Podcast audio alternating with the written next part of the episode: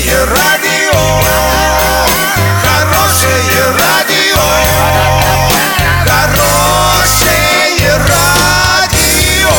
Радио Шансон.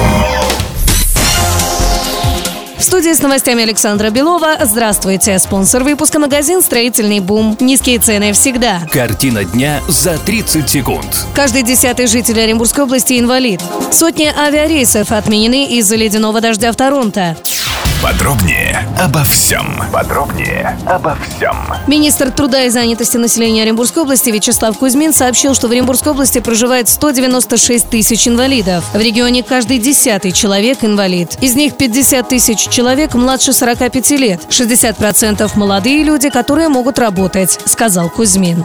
Сотни авиарейсов отменены из-за тумана и ледяного дождя в канадском Торонто. Кроме того, на время непогоды занятия отменили некоторые колледжи и университеты. Власти города предупредили жителей о возможном нарушении в подаче электроэнергии из-за падения деревьев на линии электропередачи. В аэропортах некоторых американских городов тоже коллапс из-за снегопада и бурь.